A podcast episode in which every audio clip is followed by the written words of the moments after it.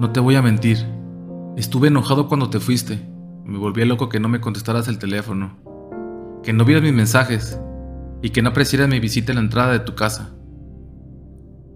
Mi psicólogo me recomendó que te olvidara. Que te borre de todas mis redes. Que queme todas tus cosas y que te escriba una carta de despedida. Creo que la idea es que también queme la carta. Pero leértela me parece que es mucho más que atarte. Te quiero contar que estos últimos días me he sentido mejor. Dejé de llorar. Me paré de la cama y encontré un nuevo trabajo. Como tú no me contestabas, busqué un trabajo en donde ahora la gente me tuviera que buscar a mí. Y para mi sorpresa, me encontré con esta increíble oportunidad que me permite platicar con gente nueva todos los días.